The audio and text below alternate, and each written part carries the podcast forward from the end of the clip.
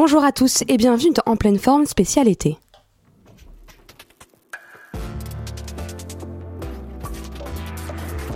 Mon cadeau à moi, c'est une toile que j'ai peint pour vous. Nous voilà débarrassés du superflu, on va pouvoir aborder l'essentiel. En pleine forme, l'émission contemporaine des arts sur Radio Campus Paris. En pleine forme. Mais si c'est là que je me rends compte que malheureusement, je vous ai beaucoup moins bien réussi que le porc. Malgré l'été, l'odeur de sable chaud et tout autre indice que vous soyez à Paris ou ailleurs, que l'été est bien là, en pleine forme ne déroge pas à la règle et décide de venir caresser vos oreilles avant l'été où que vous alliez. Et une fois n'est pas coutume, puisqu'en guise d'introduction, on aimerait aborder un tout autre sujet que celui qui nous intéressera aujourd'hui, mais qui nous concerne ou qui nous intéresse tous, celui de la critique d'art contemporaine et du statut actuel de la profession. Inutile de le souligner, la question où va la critique d'art contemporain est sur toutes les lèvres. La première rencontre aléatoire de l'AICA a été titrée Qui a encore peur de la critique? Un ouvrage paru au PUF sous la direction de Laurent de Sutter, post-critique, s'y attaquait notamment, notamment à travers le texte de Marion Zilio.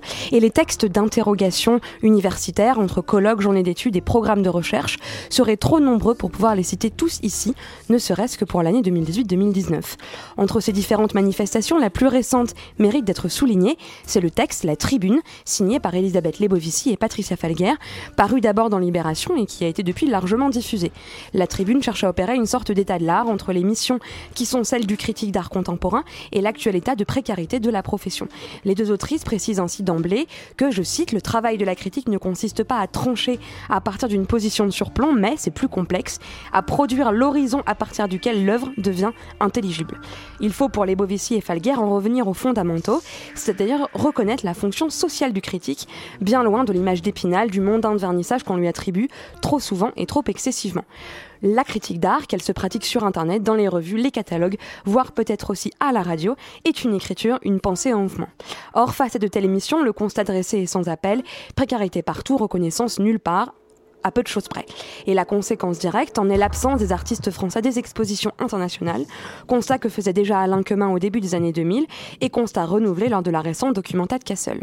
L'article se conclut sur un paradoxe, certes évident mais nécessaire à rappeler, je cite, La précarisation des intellectuels dans le monde de l'art est d'autant plus obscène que l'argent y coule à flot. Ce texte a le mérite, dans une langue d'une grande clarté, de rappeler tous les grands enjeux de ce qui est à la fois une profession, une écriture, un enjeu à la fois esthétique, philosophique, politique et économique.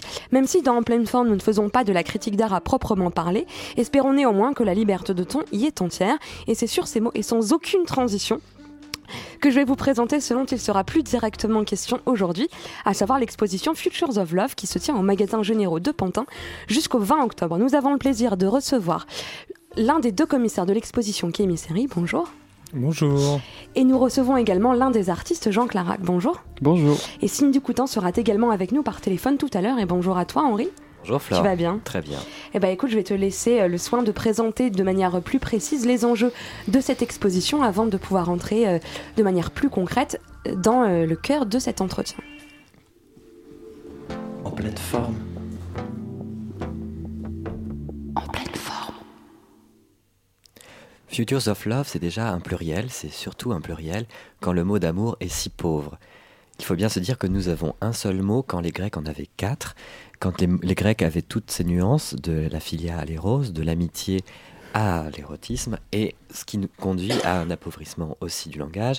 Le mot amour euh, est lié à des représentations et défini par aussi un contexte culturel, ce que mettait bien en valeur Eva Illouz dans son livre Pourquoi l'amour fait mal, où elle expliquait qu'aujourd'hui, la- l'amour, euh, tel qu'il est formaté, tel qu'il est formé par toutes les fictions qui nous entourent, telles qu'elles sont, telles que déjà Flaubert les mettait en scène dans le bovarisme, et avec Madame Bovary qui lisait des livres, qui lisait la littérature, qui lui mettait une certaine image de l'amour dans la tête, aujourd'hui, euh, voilà, Eva Illouz euh, montrait que ces représentations de l'amour dans les, films, dans, dans la culture populaire étaient omniprésentes et nous façonnaient des attentes qu'il était, qui étaient difficiles d'atteindre. Aujourd'hui, avec l'apparition des réseaux sociaux, des nouvelles applications, des nouvelles possibilités de rencontres, des, aussi des possibilités de rencontrer ailleurs que dans les, que dans les réseaux d'amis ou dans les réseaux de, de professionnels, aujourd'hui les règles changent et pour les nouvelles générations, il est temps de réinventer l'amour. C'est un peu ce que dit Richard Memto dans son livre euh, Sex Friends ou Comment bien rater sa vie amoureuse à l'ère numérique. Dans son livre, donc, il, analyse un peu euh, et refait un contexte historique de, l'apparition des sites.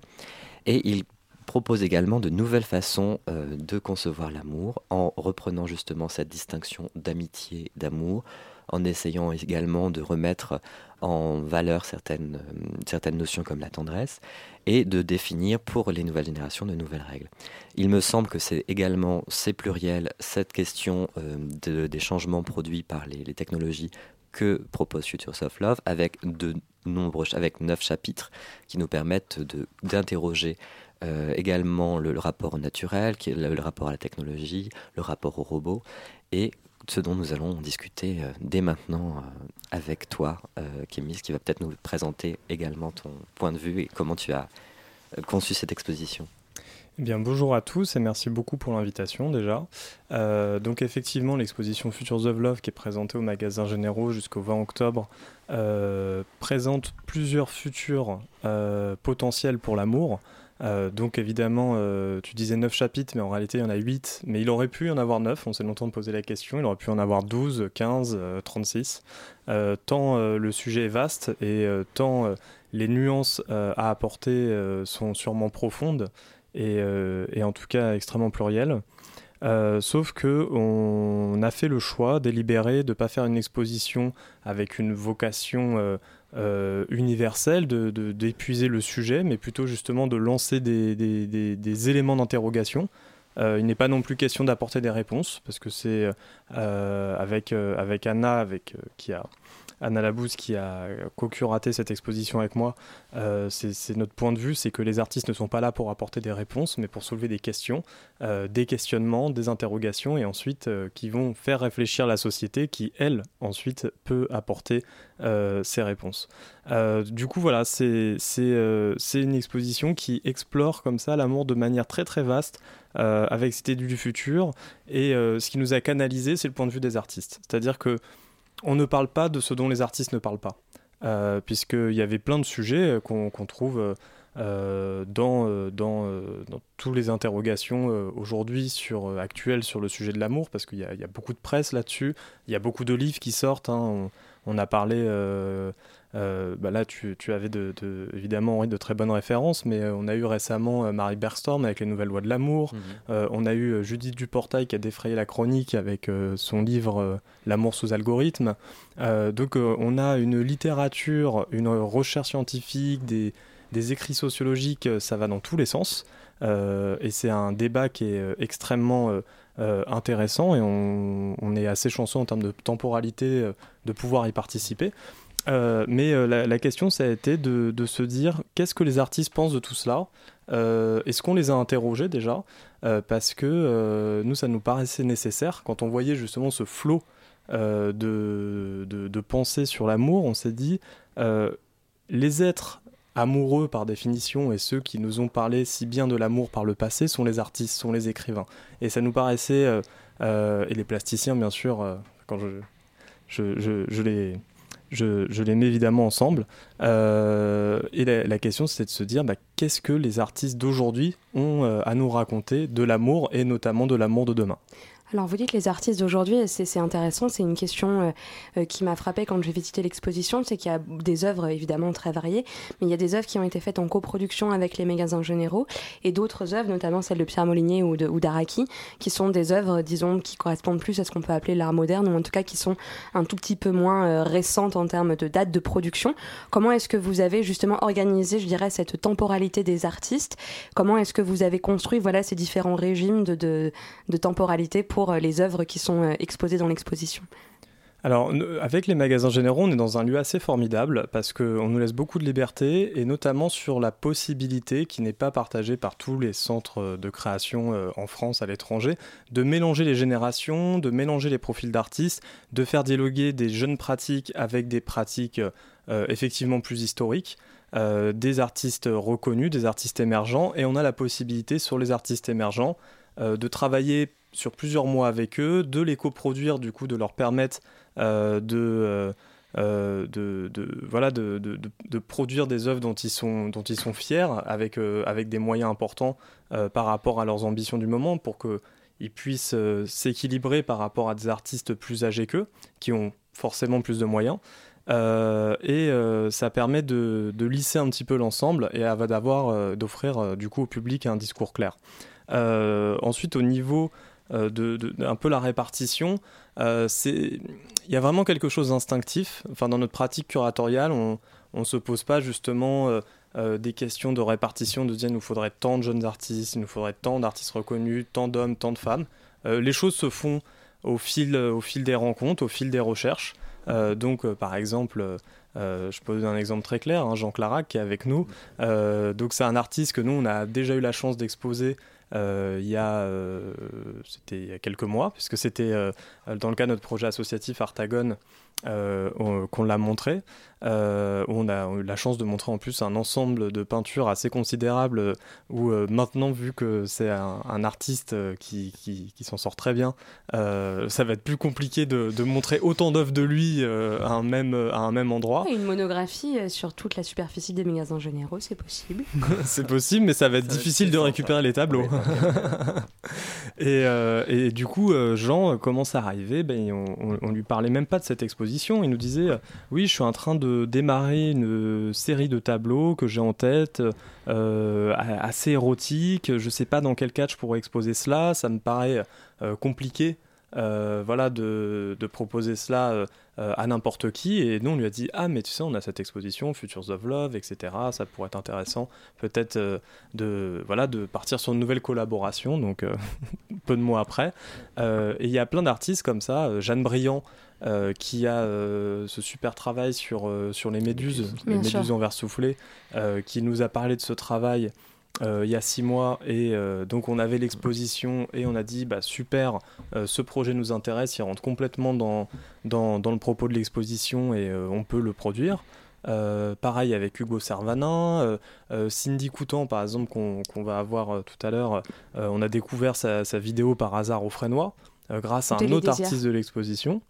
Euh, Télédésir, exactement, euh, qui met en scène. Euh, donc, on est toujours en nature là. Qui exactement, met en scène, entre les méduses et les escargots. Il y avait beaucoup d'animalité dans l'exposition. ouais. ça nous paraissait intéressant d'ouvrir les perspectives, mais je pense qu'on en parlera après. Et, et du coup, ben, c'est un, un, autre artiste de l'exposition, Pierre Pose. Mmh. qui est aussi du Frénois. Qui est aussi du Frénois, qui on était au Frénois, mais ça c'est hyper intéressant parce que parfois on a l'idée de l'artiste un peu égocentré euh, et on était au Frénois, il nous dit hey, regardez, euh, cette, euh, j'ai une super vidéo à vous montrer, vous allez me dire ce que vous en pensez. il nous montre la vidéo, on se dit mais c'est hallucinant, on la prend direct. et c'est comme ça qu'on a rencontré Cindy. Donc c'est voilà, c'est plein de ramifications, notamment pour les jeunes. Après, pour les moins jeunes, il y a évidemment des choses qu'on a vues par le passé.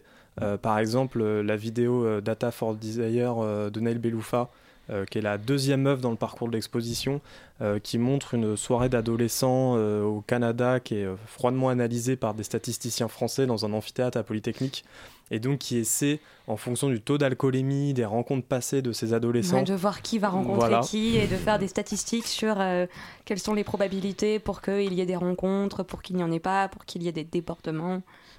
Exactement. Une, œuvre très intéressante. Et ce film, on l'a découvert, c'était euh, au Carré d'Art euh, à Nîmes, euh, dans le cadre d'une exposition organisée en prévision du prix Marcel Duchamp en 2015.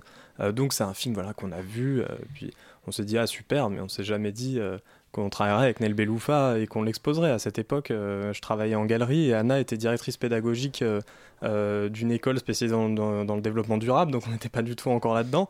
Mais voilà, c'est des choses qui sont restées, c'est des travaux qu'on a vus, et après, euh, il y a aujourd'hui des médiums extraordinaires euh, que sont évidemment Internet et Instagram qui permettent de, de rencontrer plein d'artistes et de construire une exposition comme cela. Alors cette question des médiums et de la technologie, on pourra les, aborder euh, un petit peu plus tard, je pense, de manière plus développée. Mais peut-être qu'on peut laisser la parole à Jean pour nous parler un peu également de, de, la peinture qu'il présente euh, à Artagon et donc de cette euh, série et de cette volonté de, proposer des, tableaux plus érotiques.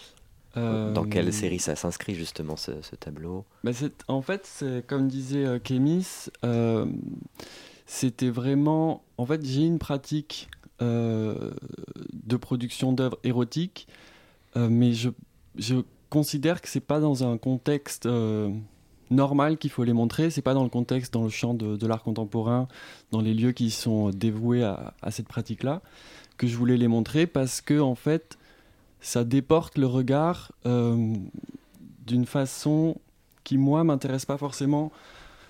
En fait, euh, il y a la pratique du curiosa, c'est vraiment euh, toute une quoi, histoire. Le curiosa, le curiosa, c'est c'est cette collection et ces œuvres d'art érotique euh, qui rentre dans une tradition longue.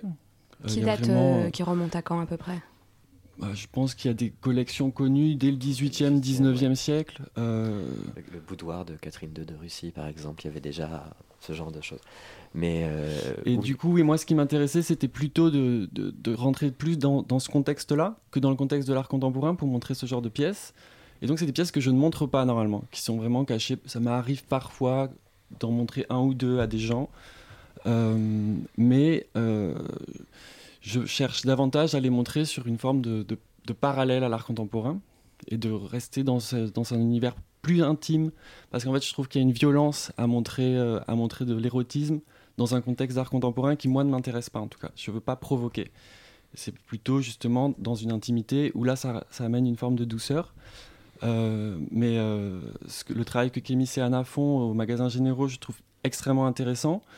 Et donc, quand ils m'ont parlé, quand on a commencé ce dialogue, euh, j'ai compris que montrer cette pièce-là, dans ce contexte-là, serait intéressant, même si c'était dans le contexte euh, euh, des, arts contemporains tels qu'on le consomme aujourd'hui.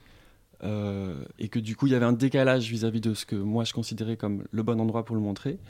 Et d'ailleurs, bien sûr, enfin, j'étais assez surpris par certaines réactions que du coup, j'avais pas prévues, et notamment le fait que ça a pu choquer les gens la pièce que j'avais proposée, qui n'était pas du tout une pièce de provocation. En fait. Alors on peut peut-être justement la décrire pour nos auditeurs qui pourquoi, Qu'est-ce qu'il pourrait y avoir de choquant dans cette, euh, potentiellement dans cette œuvre? Déjà, son titre, The Figure in the Carpet. Pourquoi cette référence à Henry James? Alors en fait, euh, à la base de la composition, ça faisait référence à un autre livre qui est À rebours de Huysmans, euh, et je pensais à, en fait au passage où cette tortue est couverte de, pierres précieuses et marche sur un tapis. Et ce rapport du coup à l'artificiel et au naturel euh, que le personnage des Esseintes entretient dans ce livre.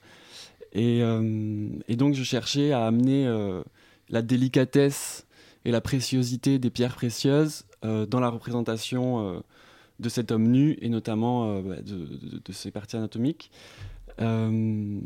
Et intime. Intime, tout à fait, oui.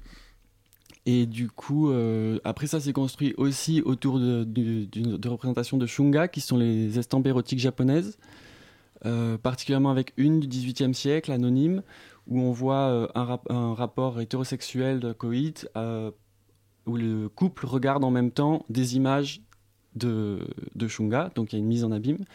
Et moi, ça, ça m'intéressait. Et euh, ça fait également référence à l'idée de la, du, tableau fenêtre. Euh, et euh, quand on peut penser à l'origine du monde de Courbet qui était caché par un rideau, mais en fait l'histoire du, tableau et du rideau et de la fenêtre c'est très très long. Il a été aussi caché par un tableau de grotte à un moment donné. Tout à fait, ouais. Et donc ce qui m'intéressait c'était de, de, replacer aussi le regardeur en tant que voyeur et la peinture en tant qu'exhibitionnisme. Euh, et de réactiver une tradition en fait du, de la fenêtre tableau et du tableau avec son rideau. Alors justement, le, le, rapport au rideau, il y a aussi un système de store, de, de, petites, euh, de petites lanières qui viennent à moitié obstruer le, le, tableau. On va, on va revenir plus longuement sur cette problématique du voyeurisme. Mais est-ce que vous pourriez juste nous décrire très concrètement euh, comment il y a justement un, dispositif de, d'obstruction presque du, tableau dans l'œuvre en elle-même? Alors, donc il y a cet homme qui est sur un tapis, il y a un autre homme qui est sur un, canapé, donc c'est c'est une peinture qui représente plutôt un salon dans lequel euh, il y a une tension érotique forte. Et devant, intégré au cadre, j'ai camouflé un, store vénitien euh, qu'on peut monter, descendre, ouvrir ou fermer. Et donc ça permet de, peut-être... Euh, moi, c'est un peu une fiction que, je me fais quand j'ai créé cette pièce, c'est qu'on peut la cacher et l'ouvrir et, l'exposer de différentes façons pour la rendre euh, peut-être supportable ou plus lisse à des moments où il faut qu'elle soit plus lisse, donc elle est plus souple. Et en même temps, ça rajoute pour moi beaucoup de sens qui est vis-à-vis de cette pièce, ce store. Alors on va pouvoir revenir plus longuement sur cette question de la monstration justement du désir et la variété des dispositifs euh, présents dans l'exposition et bien sûr du voyeurisme. Mais tout, tout, tout de suite j'aimerais qu'on écoute euh, une, une, petite visite sonore de l'exposition qui a été créée par Anna qui s'est promenée euh, dans l'exposition, son micro à la main et qui nous en a fait euh, cette petite, cette petite visite sonore. On l'écoute tout de suite. What is the frequency of love? Quel futur pour l'amour? Comment l'imaginez-vous? Froid, distant ou au contraire encore plus vivant avec plus de possibles. L'exposition Future of Love s'intéresse à l'amour et à ses possibles. Il y est question de l'amour via Internet, l'amour avec les robots, l'amour sous influence, et j'en passe. L'expo va décrescendo et se compose de plusieurs salles qui ont chacune leur thématique décrescendo parce que au début on a le sentiment d'un amour déshumanisé lié aux machines et puis plus on avance, plus on retrouve un rapport plus en lien avec la nature et à l'être humain. Je vais vous présenter certains travaux qui ont leur vision de l'avenir de l'amour. La première œuvre à laquelle on est confronté en rentrant dans l'espace d'exposition est une vidéo qui est non sans rappeler le jeu vidéo Les Sims. L'installation de l'artiste Natalia Alfutova, intitulée Rabbit Heart, propose aux visiteurs de l'exposition de créer son double numérique et de prendre part à une communauté virtuelle animée par algorithme.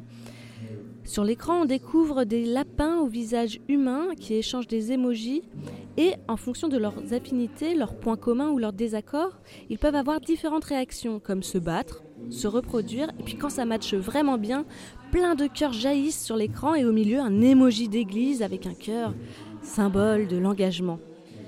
Cette première œuvre nous plonge dans la première partie de l'exposition où l'avenir de l'amour se conçoit avec Internet et ses algorithmes. Un amour qui peut être beaucoup dans l'attente de retour et qui se construit avec un écran ou un outil numérique. L'exposition nous entraîne dans un univers ludique où le spectateur est amené à interagir avec certaines œuvres, comme par exemple se mettre à la place d'un stalker en scrutant un téléphone avec des messages à sens unique. Ça, c'est l'installation de l'artiste Ben Elliott, The Stalker.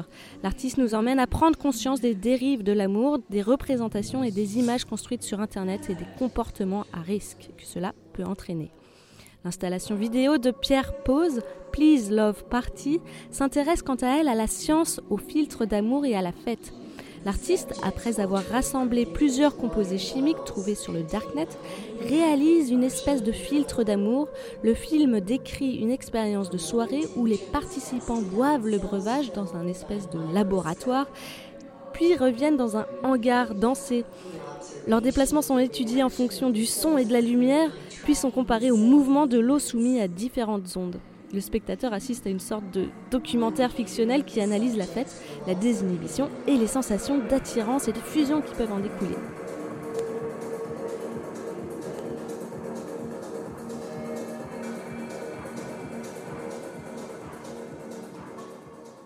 Les dernières salles imaginent l'amour moins en rapport avec les machines et présentent des œuvres en lien avec la nature, puis comme quelque chose de plus fort qu'un sentiment. La dernière partie s'appelle Infinite Love, c'est-à-dire l'amour infini. Cette fin nous permet de renouer avec le futur de l'amour qui pouvait paraître un peu effrayant et un peu froid au début de l'exposition. Finalement, cela me rappelle une citation du passé de François de la Rochefoucauld Il n'y a qu'une sorte d'amour, mais il y a mille différentes copies.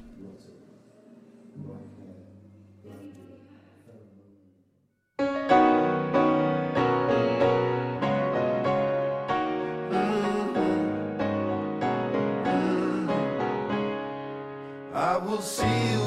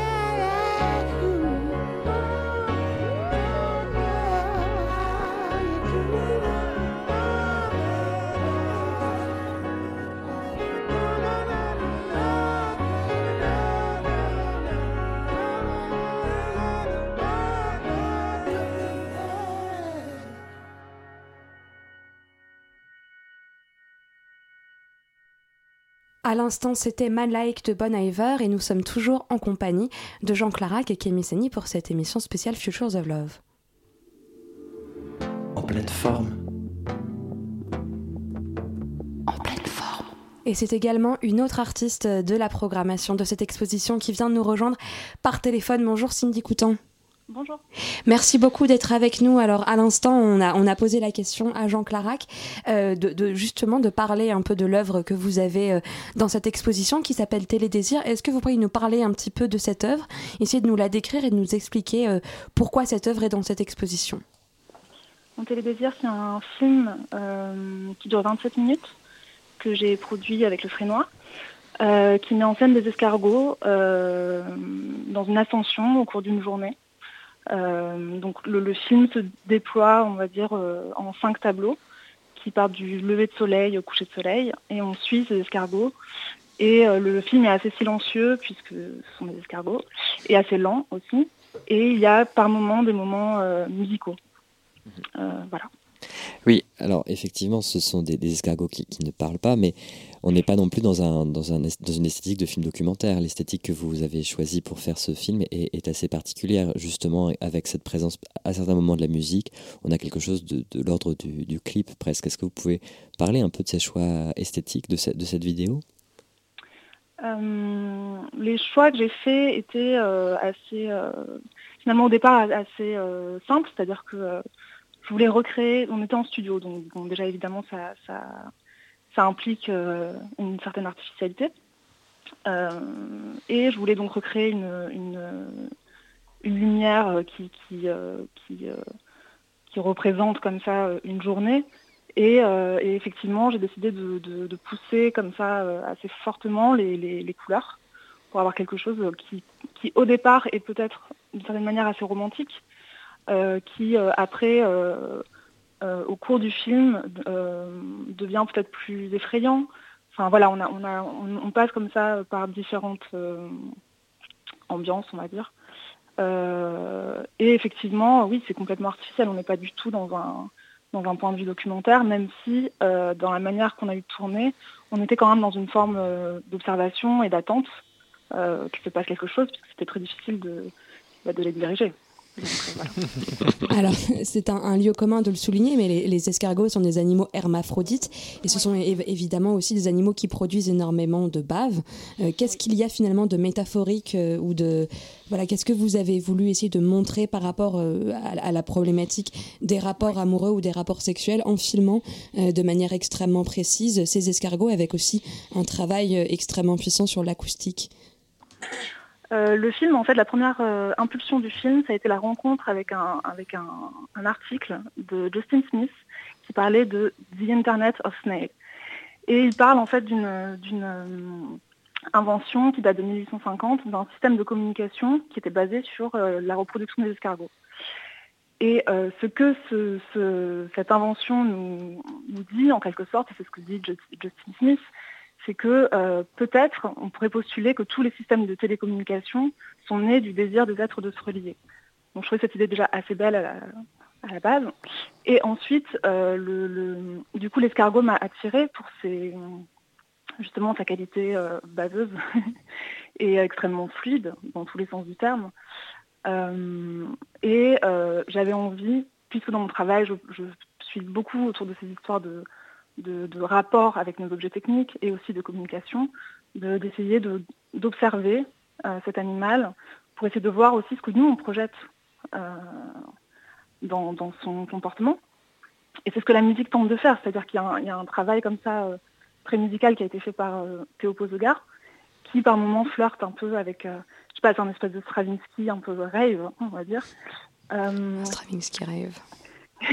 qui, qui voilà, d'une certaine manière, essaye de poser, euh, comment dire, ce qu'on pourrait projeter à l'intérieur de ça, donc à l'intérieur de, enfin, dans ce qu'on voit, c'est-à-dire une forme d'émotion. euh, euh, peut-être que là, c'est une scène vraiment amoureuse, ou peut-être que là, on est dans un porno, etc., etc.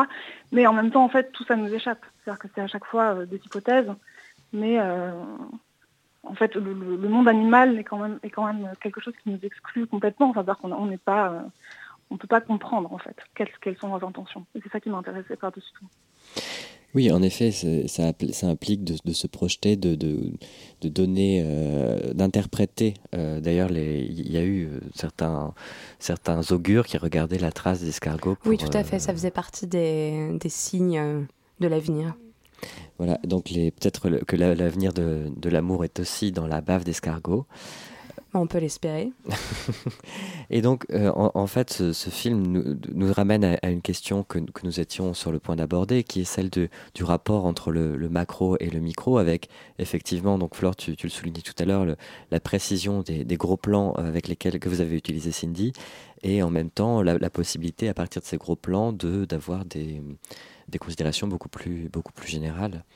Euh, et c'est peut-être aussi euh, ce qu'on on peut trouver chez, dans, dans, vos, dans vos peintures, euh, C'est-à-dire que la scène est quand même très euh, précise, elle est Détaillée, très oui. détaillée. On, on voit effectivement sur l'écran de, de cet homme qui est allongé sur son, son canapé, donc cette, cette euh, scène porno. Et en même temps, à partir de ce gros plan, bah, on a un, un schéma plus général de, de relations humaines qui se... Mais c'est ce qui pouvait euh, m'intéresser dans le titre euh, de The Figure in the Carpet, qui du coup est cette nouvelle de D'Henry de James. euh, qui du coup, euh, c'est une nouvelle qui raconte l'histoire d'un critique d'art littéraire et qui, dans l'œuvre d'un d'un de ses contemporains, essaye de, de, de sortir du détail de ce qu'il nous raconte et de prendre le recul suffisant pour voir le motif dans le tapis. Et du coup, c'est ce qui m'intéressait euh, aussi dans ce motif de, tapis perse euh, qui est représenté dans, le tableau. Euh, C'était d'ouvrir la question de l'interprétation, en fait. Alors justement, cette question de l'interprétation, elle est, elle, est, elle est présente aussi chez vous, euh, Cindy Coutan, finalement. Est-ce que entre vos deux œuvres, il n'y a pas une question, et je, je m'adresse aussi à vous, euh, Kémy, finalement, est-ce que une des questions qui est posée dans l'exposition n'est pas celle de la représentabilité de l'érotisme? Vous disiez tout à l'heure, Jean Clara, que certains spectateurs avaient pu être choqués euh, par cette œuvre, finalement. Est-ce que la question, une des questions posées par l'exposition, ce n'est pas euh, comment sortir euh, du, du côté prude ou du côté choquant de l'image érotique, de l'image sexuelle, de l'image pornographique, et de ne pas essayer de dépasser les codes entre le montrable, l'immontrable, ou le montrable à tout le monde et le montrable aux plus de 16 ans, plus de 18 ans, etc. etc. Alors, grande question qui a, qui a été euh, effectivement compliquée euh, et qu'on n'a même pas résolue sur cette exposition. C'est-à-dire, euh, en fait, on, on se dit que chacun est Il n'y a aucune salle interdite au, au- au Alors, plus de nous, 18 ans. nous, on n'interdit rien. Ensuite, on a une équipe de médiation qui est présente pendant toutes les heures d'ouverture et qui prévient pour les jeunes publics, déjà qu'ils ne peuvent pas faire l'exposition sans être accompagnés. Et quand ils sont accompagnés, on demande à ce que les personnes responsables fassent un petit tour dans l'exposition et décident par elles-mêmes, euh, donc euh, voilà, en leur propre responsabilité, d'emmener leurs enfants euh, éventuellement dans l'exposition. Ça se fait. Il y a des parents qui n'hésitent pas à le faire. Et, ce qui est intéressant, c'est que on a chez le, public, on va dire plus jeune, chez les enfants, on a fait, on a même tenté avec la fille d'une amie qui a bien voulu que sa fille fasse toute l'exposition avec nous. Donc ça a été un bon test, elle a 6 ans. Euh, on a fait l'exposition avec elle et, euh, et c'est pas du tout. euh, elle n'a pas été choquée par Jean Clarac, par exemple. Elle se dit, bah, c'est des cornus de monsieur, qu'est-ce que, qu'est-ce que je peux... Oui, c'est ça. Voilà, puis elle n'a pas évidemment euh, Mais ça n'est rien tout d'autre, de toute connecté. façon. Elle n'a pas tout connecté, elle n'a pas, elle n'a pas connecté le rôle de l'écran, les deux personnages, donc c'était plus compliqué. Et par exemple, elle était euh, beaucoup plus interloquée sur, euh, sur, euh, sur l'œuvre de Cindy. Euh, qui est, euh, qui est à, la, à la fin de l'exposition euh, parce que elle-même en plus est fan d'escargots elle en a elle a un vivarium d'escargots chez elle Les enfants ont des vivariums d'escargots? Ah oui, c'est nouveau. Ah oui, c'est le gender fluid fait son chemin Euh, et, euh, et justement en plus elle change génial. les prénoms tous les jours en fonction de ce qu'elle imagine être un jour un escargot fille, un jour un escargot garçon. Non, elle est très évoluée sur ces sujets. Elle était Et- déjà, elle était quand même, c'était pas, c'était un sujet test quand même choisi très soigneusement pour cette exposition. Oui. C'était pas n'importe quelle petite fille. Bah après, c'est une petite fille qu'on aime beaucoup et c'est vrai que, que, l'œuvre de, Cindy était aussi une forme de dédicace euh, à, cette petite fille qui nous a inspiré beaucoup sur cette exposition, notamment dans le discours qu'on pouvait avoir par rapport au jeune public. Et, euh, et quand elle a vu euh, l'œuvre de Cindy, elle a fait Waouh, mais tous ces escargots qui font l'amour, c'est incroyable, moi j'y arrive pas dans mon vivarium.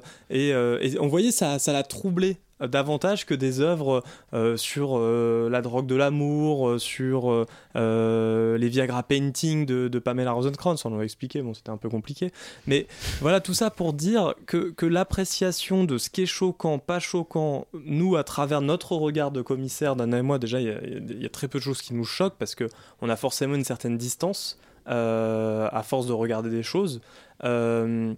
Euh, euh, elle est forcément faussée parce que suivant les trajectoires personnelles, suivant les croyances, suivant les doctrines, euh, il y a des gens ils vont être euh, choqués par Pierre Molinier.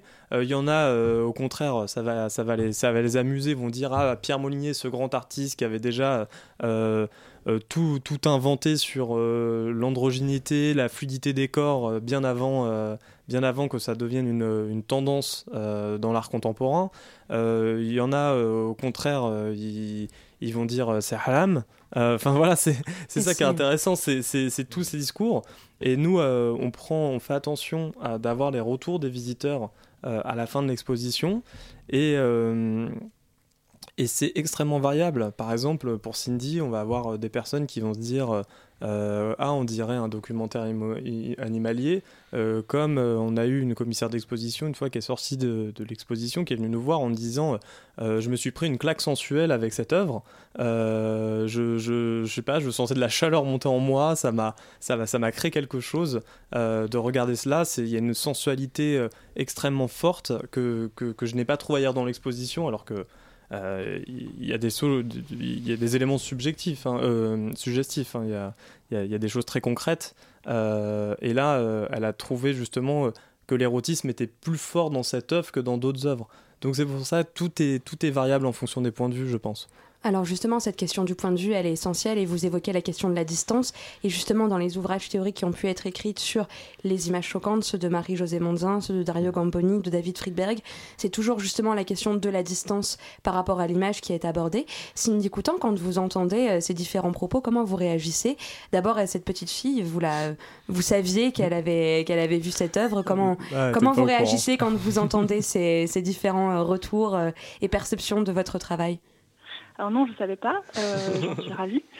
Euh, après, ça, ça, je suis pas très étonnée, c'est-à-dire que euh, bon, les enfants aussi, ils ont, ils ont un rapport comme ça qui est beaucoup plus simple aussi aux, choses et, que les escargots puissent évoquer plus puissamment quelque chose de, l'humain pour ce qui est des adultes, ça ne m'étonne pas non plus, parce que je pense que là aussi c'est une affaire de distance, c'est-à-dire qu'on a, on a, on choisit comme ça quelque chose qui, médiatise en fait que- quelque chose qu'on a en nous, euh, mais finalement comme, comme il est euh, extérieur à notre corps, euh, finalement il nous, apparaît, il nous apparaît presque plus fort.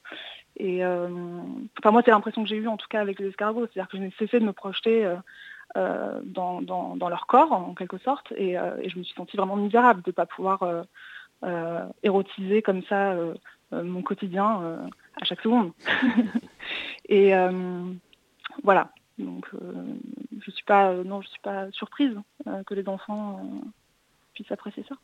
Mais c'est vrai que votre, œuvre aussi pose la, question du, rapport à, l'écran, le rapport de, projection à l'écran. Et je, le- dis à dessein parce que, bon, effectivement, il y a, les nouvelles technologies qui proposent ce rapport à l'écran d'interactivité.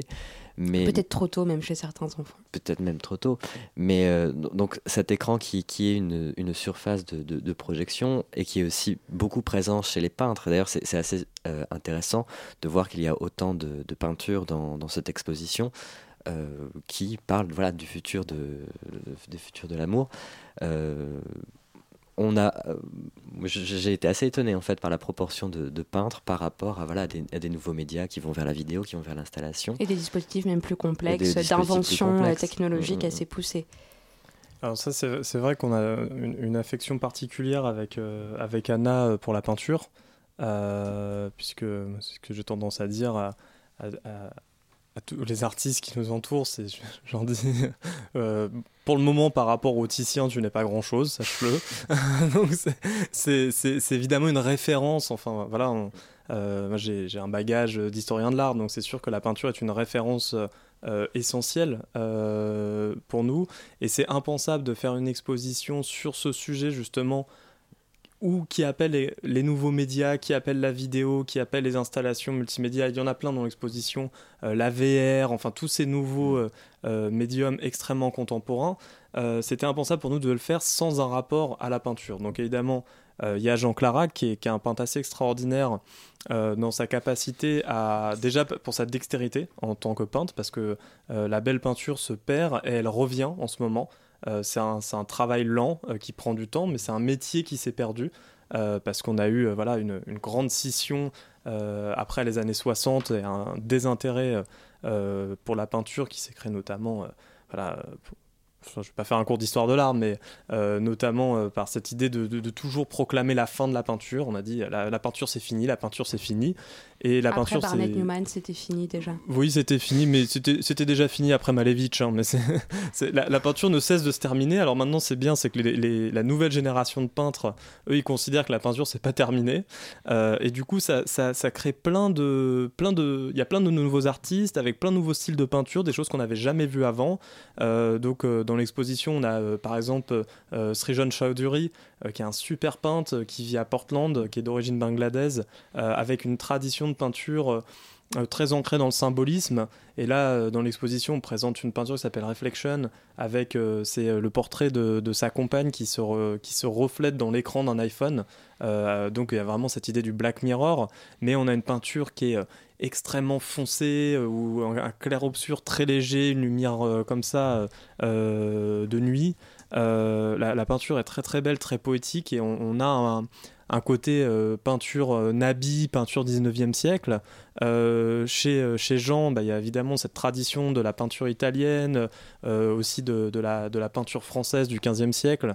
Donc ce, cette idée de la peinture sur bois, des peintures de rotable, des miniatures. aussi puisque on, voilà on sait on sait que Jean aime aime beaucoup aussi tout ce qui concerne la peinture de livres euh, notamment du Moyen Âge et de la Renaissance. Et, euh, du coup, il y a cette dextérité dans, sa peinture, mais toujours avec des sujets très contemporains. Et qui nous, euh, là où on avait des peintures religieuses au XVe siècle, des peintures sur l'héroïsme spirituel, chez Jean, on a l'héroïsme du quotidien, on a ces petites tragédies du quotidien, ces, moments de flottement, ces moments de, de, de solitude, ces, narrations qui sont très proches de nous et qui ne sont pas justement dans un au-delà complet. Donc euh, c'est ça, et on a aussi un peintre américain, Louis Fratino, qui présente un tableau euh, qui s'appelle Maritime Landscape, avec euh, ces trois corps allongés les uns sur les autres. Euh, Il y a beaucoup de tendresse dans ce tableau, donc qui évoque le polyamour, le, le triangle amoureux de, trois garçons allongés euh, euh, ensemble, euh, en train de dormir. C'est un tableau très paisible euh, et qui a un style qu'on pourrait placer euh, dans les avant-gardes du début du XXe siècle, mais avec quelque chose en même temps d'un classifiable qui lui appartient vraiment.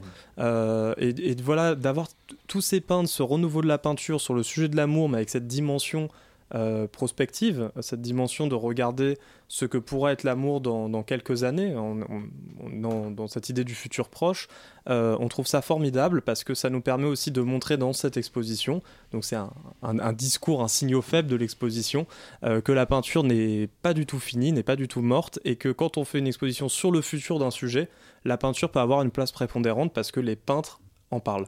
Alors pour rebondir sur cette question justement euh, de, la technique et de la, peinture, Cindy Coutan, Jean Clarac, est-ce que pour vous justement le médium que vous avez utilisé, elle vient informer la réflexion personnelle que vous avez sur cette question de la représentation et de l'avenir ou du présent, du futur présent euh, de l'amour euh, tel que vous vous le concevez d'une manière très personnelle? Cindy?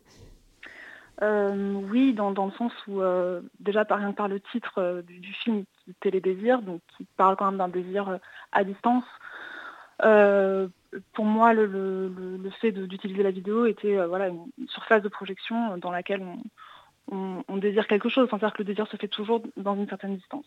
Et concernant, disons, le, futur de, l'amour, je pense quand même aussi que ce que l'expo- l'exposition montre, c'est que finalement, peut-être que l'amour ne sera pas très différent. C'est-à-dire que si on prend euh, Fragment de discours amoureux de Barthes, euh, tout est encore valable, il n'y a aucun souci. Mais par contre, ce qui change beaucoup, c'est euh, notre manière de médiatiser ça, euh, par d'autres outils, par différents filtres, par une distance qui, est aussi abolie, par Internet ou par nos téléphones, etc. etc. Et, aussi que peut-être on, change un peu notre regard sur notre place en fait à l'intérieur du monde en, en se tournant de plus en plus aussi vers l'ensemble du vivant.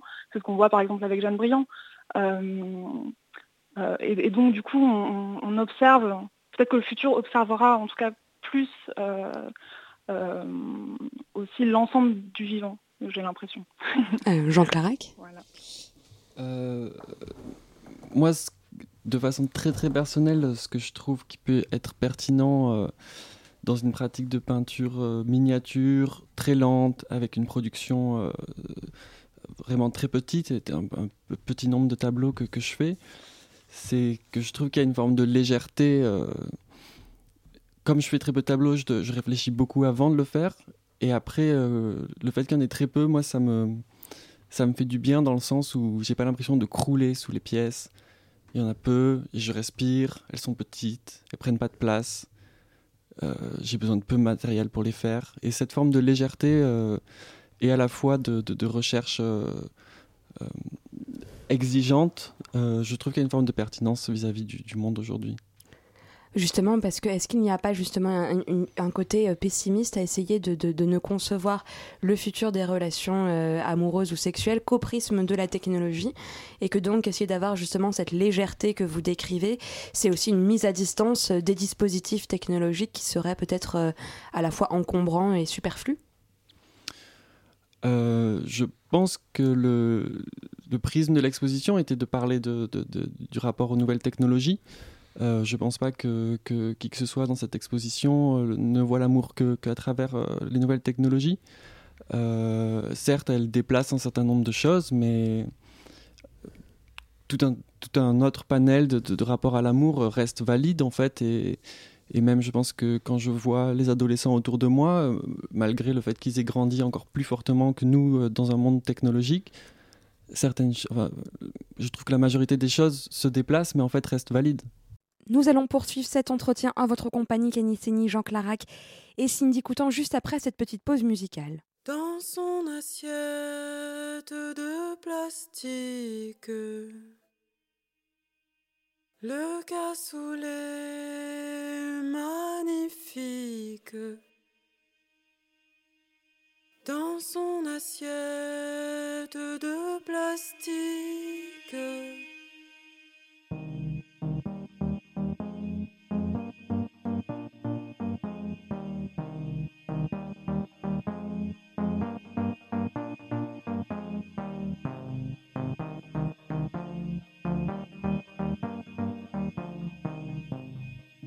Son assiette, le chevalier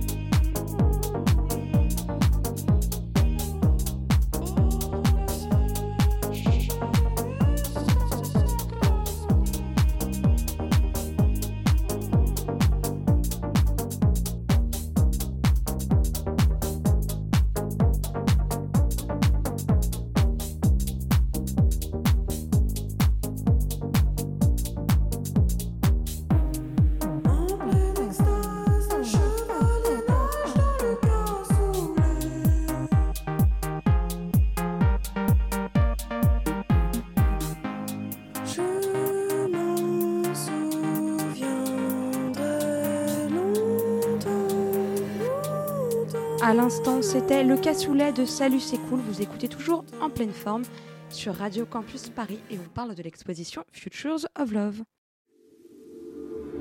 En pleine forme.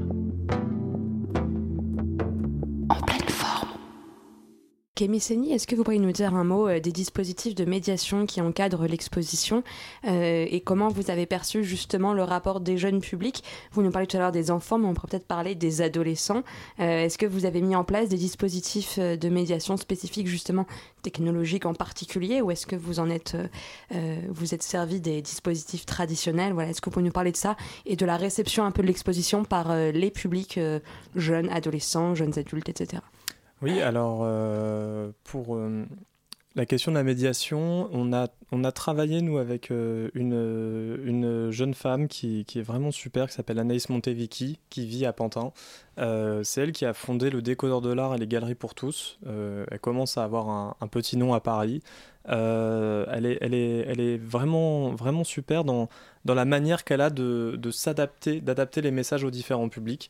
Et euh, du coup, on a conçu avec elle tout un programme d'atelier donc, euh, qui s'est déployé pendant les trois premières semaines de l'exposition et qui va continuer également à la rentrée. Et euh, on a euh, également euh, avec elle bah, travaillé tout le discours sur l'exposition. Donc il y a, je disais tout à l'heure, il y a des médiateurs qui sont constamment sur le site de l'exposition, qui est gratuite d'ailleurs. Donc c'est- pour nous aussi une forme de médiation que de proposer une exposition en entrée libre. Et du coup, le visiteur, quand il arrive, il peut être accompagné par un médiateur ou sinon il a la possibilité d'avoir une brochure. Et dans cette brochure, il y a tout le chemin de l'exposition qui se fait.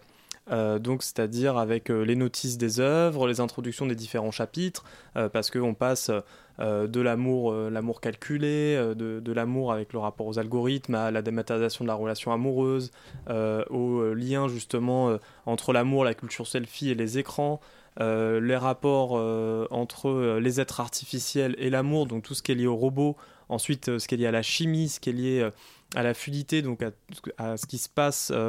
Euh, c'est un peu la partie safe space de l'exposition, c'est-à-dire euh, euh, si on retire tous les carcans moraux et sociaux, à quoi ressemblerait l'amour complètement débridé. Et ensuite, on va sur cette notion de hypernatural love, donc de l'amour tel qu'il se déploie dans la nature, et ce que ça peut nous amener comme enseignement euh, sur notre futur amoureux. Et enfin, Infinite Love, donc ce, ce- on va dire c'est la partie un peu plus euh, abstraite euh, et, euh, et- et métaphysique de l'exposition, c'est euh, si l'amour était une énergie universelle qui connectait tous les êtres. Euh, donc euh, on, On en entend dans, Platon, dans- dans ouais. Cindy, voilà, et puis ce que disait Cindy tout à l'heure. euh, Notre forme du vivant et, et être dans une approche qui soit effectivement Mm. euh, plus animale aussi. Exactement. Et du coup, ce parcours-là, justement pour pas que euh, les personnes sortent de l'exposition en disant qu'on a parlé que de nouvelles technologies, que c- on a été que dans la dystopie, parce que c'est ce qu'on peut avoir comme message quand on, on ne comprend Mm. pas forcément, on n'arrive pas à saisir l'univers des artistes, bah, ça nous paraissait intéressant de proposer des, des dispositifs de médiation multiples. Donc à la fois la brochure pour ceux qui aiment lire, euh, les médiateurs pour ceux qui préfèrent entendre et voir, euh, et euh, les ateliers pour ceux qui préfèrent comprendre avec leurs mains, donc pour ceux qui sont plus dans le toucher, parce qu'il y a aussi des ateliers pour adultes. Par exemple, je vous raconte un atelier parmi d'autres. Euh, donc nous, on est plutôt séculaire hein, dans les ateliers, on n'a pas fait des ateliers avec des iPads, avec euh, de la VR, des choses comme ça. Euh, déjà, c'était hors budget, et puis euh, on n'y voyait pas vraiment l'intérêt. Des... Enfin, nous, on veut pas faire de un centre d'art numérique, ça nous intéresse pas. Euh, on veut faire un centre d'art proche des gens, euh, et ça, c'est déjà une très grande ambition. Euh, et du coup, on a fait un atelier de mixologie. Donc, il y avait un mixologue professionnel, et le Donc, principe. c'est quoi la mixologie Alors, mixologie, c'est pour quand les profanes. on- ouais, pour les profanes, donc c'est l'art du cocktail. Donc, c'est l'art de mélanger euh, des alcools, des liqueurs euh, pour euh, créer des goûts nouveaux. Et du coup, le principe, c'était de. Il y avait deux ateliers. Il y avait un premier atelier qui consistait à créer un cocktail par chapitre de l'exposition, donc avec des ingrédients spécifiques qui renvoient un peu à quelle serait la saveur d'un des chapitres de l'exposition par rapport aux thèmes qui y sont abordés, et un autre qui, qui consiste euh, à chacun, donc c'est la deuxième partie de l'atelier, euh, chacun devait créer un cocktail, son filtre d'amour en fait, un cocktail qui représentait euh, lui le goût qu'avait l'amour pour lui. Donc en fonction de est-ce que l'amour c'est de la fidélité et quel liquide peut représenter la fidélité? Donc on imagine un, liquide un peu plus doux, un roban, un jus. L'acidité qui représentait la jalousie, par exemple. Le, le citron est un peu plus jaloux que, que, que, que- que- Du coup, citron jaune la ou citron pêche. vert en fonction de l'intensité de la jalousie. dans la Exactement, voilà. Et donc chacun crée son cocktail. Personne Donc, n'a mis euh, du lait caillé, j'espère, dans son cocktail. euh, euh. Non, bah ça c'est une version un peu plus déprimée de l'amour. C'est pas La l'amour très durable, c'est il n'y a- sûr. il n'y avait à disposition que des produits euh, de vision positive. Euh, pas forcément, parce qu'en fait, euh, les, si les, les produits étaient de qualité, on fait quand même attention à ce qu'on non, fait. mais évidemment. mais, euh, mais par contre, les cocktails, ça, je, je, je vous dis pas qu'ils étaient tous buvables. Donc, c'est ça le problème, c'est qu'il y en avait qui avaient des- un goût de l'amour assez, assez technique, parce que comme voilà, c'est tellement particulier cette chimie de l'amour, euh, il y en a où ça donnait pas quelque chose de très équilibré en termes de goût, parce que l'amour, ce qui est magique, c'est que parfois il est beau quand il est déséquilibré. Donc, euh, et ça ne marche pas en cuisine. Donc euh, c'est ça qui est intéressant. C'était de confronter le, voilà, le, le goût à, à une saveur, voilà, créer la saveur de l'amour, la saveur du futur de l'amour. Donc voilà, c'est un des dispositifs parmi d'autres qu'on a mis en place. Cet atelier, il va être, euh, est-ce qu'il va y avoir d'autres séances pour les auditeurs euh, qui nous écoutent et qui rêveraient de pouvoir assister à non. cet atelier Non. Malheureusement non, euh, parce que on a dû, euh, voilà, on a travaillé avec un mixologue, euh, ça, ça, ça nous a coûté un peu d'argent Bien et sûr. on va pas pouvoir le refaire. Euh, donc c'était vraiment euh, un, un- un très bon moment, mais de toute façon c'est ça, hein, les magasins généraux. Euh, c'est euh, il faut il faut suivre il faut y venir parce que on, on fait pas les choses deux fois donc euh, ça nous intéresse pas on aime ce côté éphémère ce côté rare euh, et, euh, et c'est pour ça qu'il faut suivre euh, avec attention ce qu'on y fait Alors si jamais nos auditeurs euh, rêveraient quand même de poursuivre cette question de la mixologie, c'est un tout petit peu à côté de notre propos, mais je rappelle que l'artiste Ryan Gander a écrit un livre qui s'appelle, je crois, Les 100 meilleurs cocktails d'artistes, Mm. ou 150, enfin je ne sais plus, c'est un merveilleux petit livre où vous avez euh, 100 ou 150 artistes qui proposent leurs recettes de cocktails, dont certains sont des recettes euh, Plus ou moins vraiment, buvables. plus ou moins buvables, etc. Certains con- contiennent euh, des substances euh, illicites, d'autres contiennent du poison, et d'autres euh, sont juste une version légèrement personnelle du Morito ou du Sex on the Beach. Donc il y a vraiment différents types de cocktails dans cet ouvrage. Et voilà, courez-y si jamais vous voulez compenser le, côté déjà achevé de, cet atelier mixologie. Et bah, peut-être pour conclure, on peut évoquer aussi, parce que jusqu'à présent on ne l'a pas fait, la forme de cette exposition qui est quand même une forme de labyrinthe. Et on, parlait donc du, du goût, mais il y a aussi effectivement cette dimension immersive dans l'exposition avec euh, des, des- des sons, comme on a pu l'écouter dans la- la- le PAD que nous a proposé Anna. Donc effectivement, c'est une, c'est une visite euh, qui euh, met tous les sens euh, en jeu et en question. Et c'est aussi ce que la vidéo de, de Cindy nous montre en fait, en, en jouant sur la, la porosité des- des sensations. Et tout à fait. Alors Jean, est-ce que vous pourriez justement nous dire, vous, en fonction de l'endroit où votre œuvre euh, est située, est-ce que vous avez eu cette sensation un peu labyrinthique par rapport aux œuvres qui vous entourent? Comment est-ce que vous avez perçu la place que pouvait jouer votre œuvre dans l'exposition et la manière dont les, dont les visiteurs arrivaient à votre œuvre avant et après les autres œuvres qui entourent l'exposition? Et je vous pose également la question à vous, euh, Cindy Coutin. Euh, la scénographie elle est très intéressante. Ah, moi, ma pièce, elle est dans un espace que j'ai lu comme une clairière. Tout d'un coup, on respire davantage. Euh, elle arrive assez vite dans l'exposition, mais les premiers espaces sont extrêmement, euh, extrêmement petits. On a un sentiment presque claustrophobique. Et tout d'un coup, on rentre dans une pièce où on respire davantage et les pièces sont plus grandes. Et du coup, c'est un peu une première clairière avant de re-rentrer dans, dans une forme labyrinthique.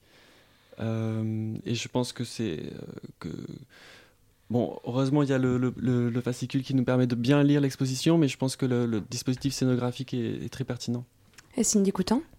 Oui, euh, j'ai exactement le même sentiment. euh, euh, disons la, la profusion des œuvres et, euh, et euh, la, la- la manière dont on peut comme ça se perdre et passer d'un- d'une question à une autre, disons, euh, me semble assez pertinente. Et puis c'est aussi pour revenir à, ce qu'on disait précédemment. euh, tout, tout ce qui, enfin, tout- toutes les questions qui sont déployées, qu'elles soient d'ordre technologique ou euh, euh, moléculaire, chimique, euh, etc., etc. euh, toutes ces questions, en fait, je pense que ce serait une erreur de croire qu'elles sont séparées. C'est-à-dire que euh, euh, c'est parce que on, euh, on avance techniquement, qu'on va euh, commencer à regarder des animaux qui peut-être peuvent nous inspirer pour avancer de ce côté-là, et etc., etc. Donc tout ça crée un dialogue qui, je pense, est assez euh, montré de manière assez pertinente dans l'exposition. Bien sûr, alors il est désormais temps pour moi de vous poser euh, à tous les trois une dernière question, qui est celle de se tourner de nouveau bah, vers l'avenir, mais cette fois-ci un avenir extrêmement proche, à savoir celui euh, des semaines, des mois à venir. Euh, Camille, est-ce que vous pourriez nous expliquer un petit peu ce qui va attendre les visiteurs qui resteraient à Paris et à Pantin euh, dans les semaines qui viennent? Je crois que l'exposition ferme quand même du 5 au 21 août, mais malgré tout, d'ici le 5 août, est-ce que vous pouvez nous dire un petit peu s'il va y avoir des événements en lien avec l'exposition et peut-être nous dire un mot de ce qui viendra euh, dans les, les, temps prochains euh, au magasin généraux? Euh, oui, alors d'abord j'aimerais juste dire je suis très touché par les propos de Jean et de Cindy parce que c'est sûr quand on est, on est commissaire, on, surtout sur une exposition collective, on est obligé de prendre des choix parfois sans forcément consulter les artistes, enfin on est obligé un peu de leur imposer des choses parce que si on demande à tout le monde ce qu'il veut, bah, en fait on ne fait pas d'exposition à la fin. Et, c'est toujours touchant de savoir que un artiste voilà se euh, se sent à sa place dans, dans, dans, dans une exposition. C'est quand même l'objectif, c'est que les artistes soient contents à la fin. Évidemment, il y a, y a un, enjeu du public, mais euh, si les artistes sont mécontents, bah, ce qu'on va transmettre au public, euh, ça va être du, du chaos et, et non pas une, un propos clair et intéressant. Euh, et ensuite, ce qui attend les gens. Alors, ce qui s'est passé, c'est que nous, toutes les expositions, on les inaugure avec un festival. Euh, le festival, il a duré trois semaines, du 21 juin au 7 juillet. Euh, et là, on est dans une période un peu plus calme. parce qu'on commence à travailler sur les projets de l'année prochaine, il faut bien, parce qu'on a une programmation extraordinaire en 2020 euh, qui, qui nous excite complètement, mais qui nécessite un travail monstrueux donc à mettre en place dès maintenant. Du coup, là, l'ex- l'exposition est présentée, mais on n'a pas d'événement organisé à part un. euh, qui a lieu le 24 juillet, qui est le lancement du numéro spécial sexe des inrecuptibles, que, donc qui est leur numéro d'été. traditionnel. Le traditionnel, celui qu'il faut avoir, euh, avec euh, évidemment plein de papiers croustillants dedans, et on le lance au magasin généraux dans le cadre de l'exposition, avec euh, un plateau Nova, avec euh, un stand de tatouage, avec euh, une, euh, une personne qui lit les cartes, enfin il y a, plein plein d'ateliers. Et ça, euh, c'est euh, donc le 24 juillet, je crois, à partir de 18h au magasin généraux, c'est public. Donc on a cela, et après à la rentrée, par contre, on va avoir plein plein de choses, parce qu'on organise notamment une résidence artistique avec notre partenaire sur cette exposition Tinder, donc avec trois, des trois artistes, dont un qui est dans l'exposition, Ben Elliott, mais deux autres qui n'y sont pas, c'est Andy Picci et Joanna Josnowska, euh, qui est connue, euh, elle est connue pour avoir fait des filtres beauté Instagram euh, futuristes, donc qui cartonnent. Et donc là, c'est trois artistes voilà, qui naviguent dans l'univers digital. qui sont un peu des artistes influenceurs, qui ont des grosses communautés en ligne, qui travaillent beaucoup en collaboration avec d'autres influenceurs, avec des marques. Enfin, ils sont dans des pratiques comme ça très nouvelles qui nous intéressent beaucoup également. Et ils vont réfléchir sur la plateforme de marque de Tinder qui aujourd'hui s'appelle Single Not Sorry. Et le principe, c'est de repenser l'image et la perception du célibat dans la société. Donc pour contrecarrer un peu cette idée de euh, l'idéal à atteindre et le, le couple avec enfant, euh, mais qu'il y a une période avant tout cela, qui est celle du célibat, qui est une période qui permet de de- de- d'expérimenter, de, rencontrer des gens, de s'émanciper. Euh, c'est un discours qu'on trouvait très intéressant parce que vraiment euh, assez pointu sociologiquement et très actuel. Et euh, donc voilà, on va avoir des artistes qui vont travailler là-dessus et on présente cela euh, fin septembre euh, dans le cadre de l'exposition. Eh ben, merci beaucoup et évidemment euh, vous pourrez trouver toutes les informations sur notre site et on me dit d'ailleurs dans l'oreillette que euh, dans le numéro spécial sexe euh, des Inrecuptibles il sera question de Radio Campus Paris quelque part. Donc il faudra trouver la mention de Radio Campus Paris euh, dans ce numéro. Jean-Clara, qu'est-ce qui vous attend euh, dans les temps qui viennent? Est-ce que vous auriez quelques événements à annoncer? Alors, euh, ben, cette semaine, je termine la participation à deux euh, groupes shows à Paris, chez Prince de la Valade et chez euh, Sultana. Et je travaille actuellement à des nouveaux tableaux qui seront montrés euh, à Frise en octobre. Très bien. Et vous Cindy Coutin? Euh, moi, je participe à une exposition en ce moment euh, à la galerie, à la galerie euh, Valeria Cetraro. Et, euh, et sinon, après, ce sera en septembre. euh, je vais être à Ars Electronica pour un prix que j'ai reçu pour un- une œuvre que j'ai réalisée avec euh, Cristiano Ronaldo en Tamagotchi. Et, euh, et puis une exposition personnelle à, à Saint-Étienne et aussi euh, Panorama au Frénois euh, le 20 septembre. Eh bien, merci beaucoup à vous et merci à tous pour cette émission spéciale consacrée à l'exposition Futures of Love, qui, je le rappelle, se tient au magasin Généraux de Pantin jusqu'au 20 octobre, avec une fermeture du 5 au 26 août. Un grand merci à vous, Kémy Séni et euh, Cindy Coutan et Jean Clarac. Et merci à toi, Henri, et merci à Léa pour la réalisation. En pleine forme, part en vacances et prend le large, mais on se retrouve à la rentrée avec des souvenirs d'Avignon, d'Arles, de Venise et bien plus encore. D'ici là, bien de l'été à l'écoute de Radio Campus Paris.